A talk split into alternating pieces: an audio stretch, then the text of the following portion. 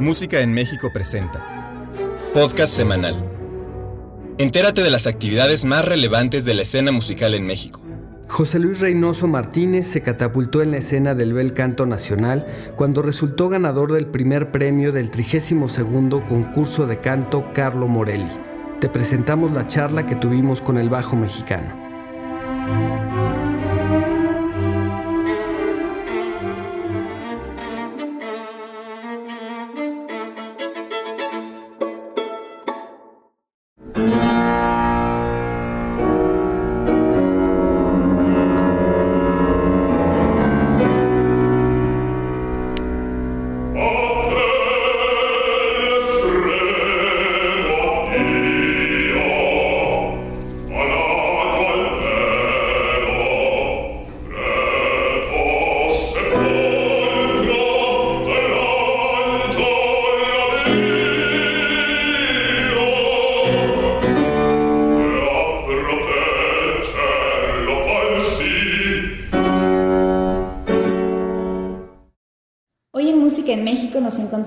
El corazón de Coyoacán, en la Escuela Superior de Música de Limba, y tengo enfrente de mí al bajo mexicano José Luis Reynoso Martínez. Buenas tardes, José Luis. Buenas tardes. Muchas gracias por estar aquí. Platícanos cómo llegaste al canto, porque sabemos que primero estudiaste ingeniería y que no estaba dentro de tus planes este, dedicarte a la música. ¿Cómo fue este cambio? Ah, pues, bueno, de una, de una manera muy breve, pues todo empezó pues como todos, ¿no? Los, bueno, los que estudiábamos en la universidad, eh, pues buscando un rato como de distracción, eh, digamos como de las demás materias, pues uno busca, ¿no? dentro de las actividades culturales que ofrecía la universidad, pues estaba el coro. ¿La UNAM o en, eh, No, de la Metropolitana, yo soy egresado de la, de la UAM, de la Metropolitana. Y ahí fue donde, digamos, como que en mi último semestre de la licenciatura, eh, decido ingresar al, al, coro, y, pero pues nada más como mera distracción, no como una, pues como teniendo en mente que yo me iba a dedicar al canto. Y pues como de ahí se empezó a, pues a desatar, digamos, todo, ¿no? La, la cuestión del canto, el pues yo creo que principalmente fue pues por la, digamos, insistencia del maestro Cristian, que en ese entonces él era el director del, del coro de la ¿Cristian Gómez? Cristian Gómez. digamos, como que él vio, pues, no sé, me imagino que algo especial en la voz y pues fue el que me empezó a animar a ¿Y, tú ya tenías conocimientos previos de música o realmente? Ah, no, no, pues realmente empezaba ahí, eh, digamos como que terminando las sesiones de ensayo con, los, con el coro, él a veces me decía, no, pues quédate y te vamos, te, me empezaba a vocalizar, él me, me empezaba a dar clases de canto y de solfeo. Eh, bueno, el solfeo fue porque mm, en ese entonces él tenía un ensamble precisamente aquí, en la, en la escuela que se llamaba el ensamble vocal de la Escuela Superior de Música. entonces, entonces él estaba buscando un bajo, me dijo, pues tu voz tiene esas características que yo estoy buscando. Entonces, antes como de meterme de lleno a, a su grupo, pues me empezó a, a, dar clases de canto, de solfeo, un poco de armonía. Entonces, ya cuando, digamos, de cierta manera, cuando me integré al grupo, pues yo ya venía con un poco de nociones, no, no así como un experto, pero... Y ahí mismo, digamos, como en los ensayos yo iba este, como ensayando, em, pues teniendo en práctica eh, las lecciones del solfeo que él, que me... ¿Y en qué momento decidiste dejar la ingeniería y dedicarte de lleno al canto? Pues es que todo fue como un poco rápido, bueno, no rápido, no sé, fue todo así como... Cuando yo termino la, la, licenciatura, a la par también estaba realizando yo mi servicio social en la, en la Comisión Federal de Electricidad, pero también estaba buscando yo cómo acomodarme, ¿no? Como, como ingeniero. Este, trabajaba en las mañanas y de allá de Chapultepec, porque es ahí en, el edificio de, creo que es Río Tíber o Río Rodano, no sé dónde está.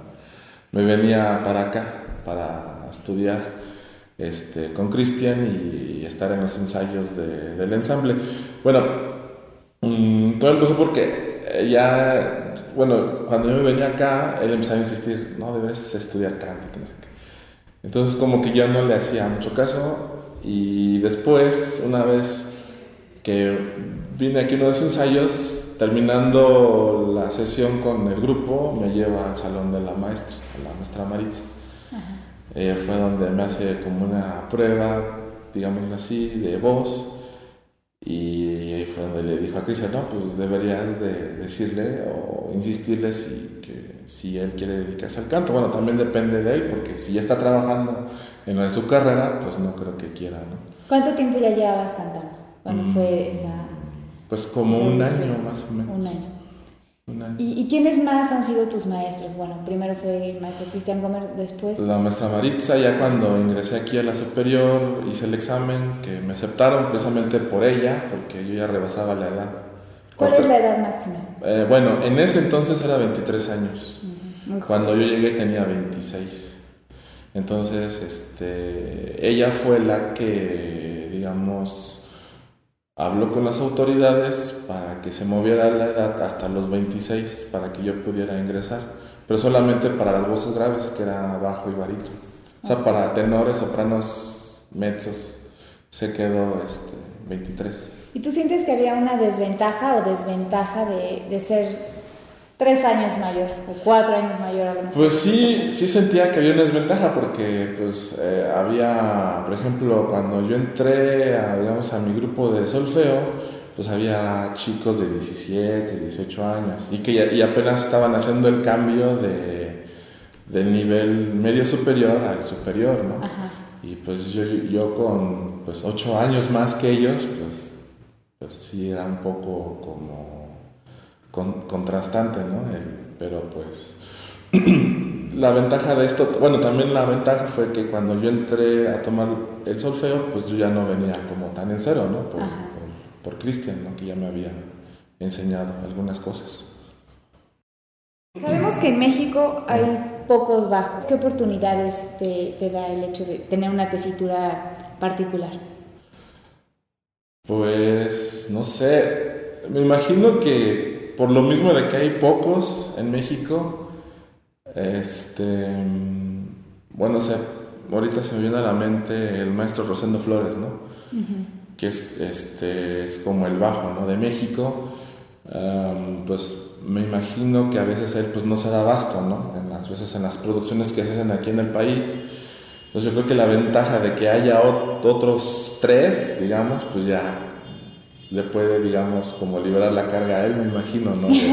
como de trabajo, ¿no? Eh, ¿Qué repertorio operístico es el que más te gusta? o sea, como a, estilo. Estilo, este, óperas, arias, pues algún pues me, compositor. Pues me gusta mucho en particular Verdi. Verdi, me gusta mucho cantar arias de las óperas de Verdi, este, pues con, de hecho fue con las que yo me presenté al, concurso al Morelli y siento que ese repertorio le queda muy bien a mi voz, por eso pues digamos me voy como mucho por esa línea. ¿Tienes algún bajo preferido? Em, pues no no, no, ¿Algún cantante que digas yo quiero hacer carrera como él o como ella o, o que al ver sus videos quizá uno pueda aprender? Pues no, tampoco. Es que no, bueno, no sé, a lo mejor muchos, digamos así, como puristas, a lo mejor me pueden inventar la madre.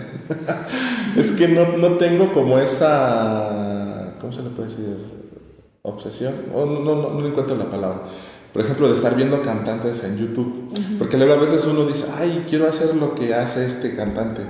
Y trata uno de imitarlo y a lo mejor eso a él le funciona, pero a lo mejor a uno no digo que la mejor forma es como conocer su instrumento. Por eso no, no me gusta mucho escuchar cantantes ni como tener un, pues un cantante como favorito, sino más bien construir mi voz como pienso que yo es y como sienta que mi instrumento me va funcionando. Yo creo que eso para mí es lo más sano. Claro. ¿Ahorita sigues tomando clases? Sí. ¿Quién es tu maestro? Bueno, tomo clases con, con, bueno, con varios maestros ahorita. Uno es Miguel Hernández, que es miembro del coro de la ópera, que es el que ahorita también me ha ayudado mucho en cuanto a la selección de repertorio, este, mm, pues técnica, pues no se mete mucho él con mi técnica, nada más es como de coacheo, ¿no? Así, repertorio. Eh, eh, con el maestro Marco Antonio Saldaña, que es, es un barítono, que fue un barítono muy importante por ahí de los años 70, 80 en México, pues con él tomo las clases de técnica, técnica vocal y pues también con la maestra Teresa Rodríguez, ¿no? que todo el mundo la conoce como la Beba, también coacheo y repertorio, todo eso. Entonces digamos como que me, me voy armando yo mi... tu kit de maestros. De maestros, sí. Y bueno, aparte estás trabajando. ¿En dónde, en Pues trabajo, pues tengo la, la, fortuna de trabajar en el coro del Teatro de Bellas Artes. Este, pues prácticamente soy nuevo ahí, tengo dos años. Yo este, hice la audición en 2011, en finales de 2011, y pues gané la, la, audición para la plaza de, de, Bajo que se abrió en ese entonces. entonces y ahorita pues estoy trabajando en eso. En eso.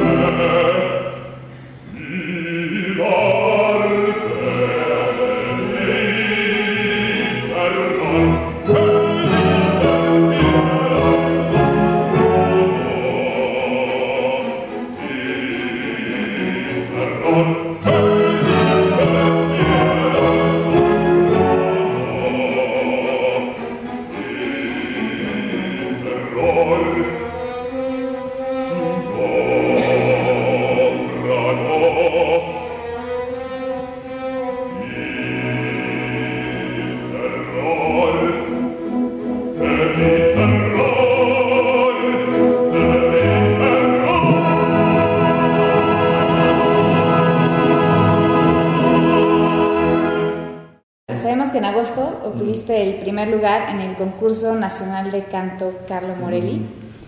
Y bueno, que es un concurso yo creo que el más importante a nivel nacional este, en canto y que muchísimos cantantes mexicanos muy reconocidos como Ramón Vargas, Javier Camarena, Encarnación Vázquez o María Cátzaraba han pasado por ahí y hecho un muy buen papel. ¿Qué te ha dejado a ti este logro? Bueno, pues yo creo que es una, bueno, una gran responsabilidad porque eh, el haber ganado, pues lleva esa responsabilidad porque es, digamos, mm, ¿cómo lo puedo decir? Digamos como se dejó esa imagen, ¿no? De, que se hizo un, buen papel y pues para que se sigan dando cosas buenas, pues hay que seguir manteniendo ese buen papel que se, que se logró en el concurso, ¿no? Es difícil. Eh, bueno, dicen que pues lo difícil no es llegar, sino, sino mantenerse. Sino me, refiero a que pues hay que, si surge alguna oportunidad, hay que hacerlo pues mejor que, que en el concurso, ¿no? Porque en el concurso pues solamente se cantaron arias. Ya en una invitación, pues para un personaje ya es una ópera completa. Entonces hay que tomar en cuenta que pues sí hay que hacer mucho estudio, em, pues que la voz no hay que seguirla manteniendo, trabajando para que no solamente se quede pues como en ese nivel del concurso, ¿no? sino hay que de ahí hacia, hacia arriba. ¿Y qué sensación te dio esto al recibir la noticia? Pues fue de mucha sorpresa porque la verdad pues era algo que no me esperaba. Pues era la segunda vez que yo eh, me inscribí al concurso, que la primera fue hace cinco años, en 2009. No pasé ni la primera etapa. Y pues fue una sorpresa muy grande porque pues no, no estaba como, pues como muy consciente a, a, lo mejor del nivel que yo había alcanzado, porque pues yo seguía trabajando. Este, el ir avanzando en las etapas, llegar a la semifinal, dije, bueno, pues ya en la semifinal, si, llego, si me quedo en semifinal, pues ya es pues un buen logro, ¿no? Pero pues de ahí a la final, y luego de la final ya fue toda esa acumulación como de, de sorpresas, ¿no? Yo creo que más bien no fue tanto, no tenía yo como tanto en mente de yo quiero ganar, yo quiero ganar, sino dije, bueno, yo solamente quiero mostrar el trabajo que he venido haciendo, digamos, desde, desde hace cinco años, ¿no? O sea, que no me quedé como estancado, sino yo le seguí buscando, buscando, buscando. Yo creo que eso fue como la consecuencia, ¿no? Del trabajo. No fue algo así como, pues como que, se, que yo lo estuviera buscando, el ganar. Ok. Sí. Bueno, tú como, como miembro de, del coro de Bellas Artes, pues ya estabas acostumbrado a cantar en Bellas Artes, conocías a, a, la orquesta, al director, pero ¿qué, qué diferencias encontraste de, de, pararte ahí solito frente a todos? Bueno, pues es también, primero pues muchos nervios, porque bueno, una cosa es, es, cantar en el escenario con todos tus compañeros del coro, porque te sientes como seguro, ¿no? Como arropado, ¿no? De, todas las voces y no estás como tan expuesto, ¿no? O sea, no pasas como, ay, mira ese desafino, ¿no? O sea, la gente, el público ve al coro y escucha toda la masa coral, pero ya pararse ahí solito frente a una orquesta sí da muchos nervios. Eh, emoción también de ver un teatro pues digamos, si no el más importante del país. Quizás sí, ¿no? Quizá. Sí. bueno, de hecho, bueno, no, no, no, lo dije bien. El más importante del país en cuestión cultural, pararse ahí y verlo pues completamente lleno, pues sí, es, era una emoción, era un manojo como de nervios, este, emoción, miedo, no sé lo que va a pasar, o sea, no sé, en ese momento se te junta todo, que mejor uno decide relajarse y hacer el mejor papel, que este, pues lo mejor posible. Este, sabemos que, que, va a haber un disco conmemorativo del certamen. ¿Ya lo grabaron o no, lo van a grabar? No, pues este este disco lo está, creo que, produciendo una compañía que se llama Novoforte Cultura. Pero ahorita, digamos, que está como haciendo como todos los preparativos, ¿no? Yo creo que la grabación de este disco se va a hacer como por abril o mayo del, 2015. del 2015. Sí, porque hay que armar el programa, hay que ver también si la orquesta tiene las partituras, no sé, y también los otros compañeros, no sé. O sea, es como toda una logística de, de organización. Claro. Y más o menos como por esos meses del próximo año se va a hacer la, la grabación de ese disco. Y aparte de este proyecto de grabar el disco, ¿tienes algún otro...? Pues sí, ahorita, pues gracias a Dios, tengo la uno, uno ya próximamente en dos semanas, este, voy a tener la oportunidad de cantar la novena, la, la Sinfonía número 9 de Beethoven, con el maestro Fernando de la Mora, la mezzosoprano Grace Chauri y la soprano Zaira Soria, que también fue alumna de la maestra Maritza. Okay. ¿Y ese dónde va a ser? Eso va a ser en el Palacio de Bellas Artes el próximo 29 de noviembre, sábado 29 de noviembre a las 18.30 horas. Ok. Eh, bueno, nada más para finalizar, ¿qué es lo que te deja la ópera cantar a diferencia de la ingeniería? ¿Por qué decidiste quedarte en este medio y no regresar a la ingeniería? Bueno, este, pues también fue como una combinación de muchas cosas. Este, una, pues, eh, digamos, como mi expectativa como ingeniero, pues es que a mí me gustaban, bueno, me sigue gustando mucho toda la cuestión, digamos, como de las máquinas, ¿no? Yo quería trabajar en una termoeléctrica, pues no se me dio, me tenían trabajando en una oficina. A mí la verdad no me gusta el trabajo de, de oficina. Y era de entrar de las 7 de la mañana y salir a las 8 de la noche. Yo creo como que desde ahí dije, no, es que a mí no, no, yo quería estar, en, digamos, dentro de mi, de, de, de, mi especialización como ingeniero, yo quería estar en otra parte, no quería estar en una oficina. Yo creo que desde ahí empezó como, dije, no, por aquí como que no va la cosa. Entonces, este, pues en el canto empecé a descubrir como más esa como libertad, porque yo, yo también concibo el canto como una especie de libertad de hacer lo que a uno le gusta, lo que a uno le apasiona y pues trabajar de eso, pues yo creo que es como una bendición. Trabajar de lo que estudiaste, a lo que te dedicaste. Entonces yo creo que como empecé a seguir esa línea, aparte también tuve yo la fortuna de que recién ingresado a la escuela, pues ya me empezaban a llamar para hacer cositas. Entonces como que eso a mí me empezó a, motivar. motivar mucho. Entonces digo, es que en dónde se puede trabajar de lo que uno estudia. como que ahí, ahí dije, de aquí soy, y ahí empezó todo.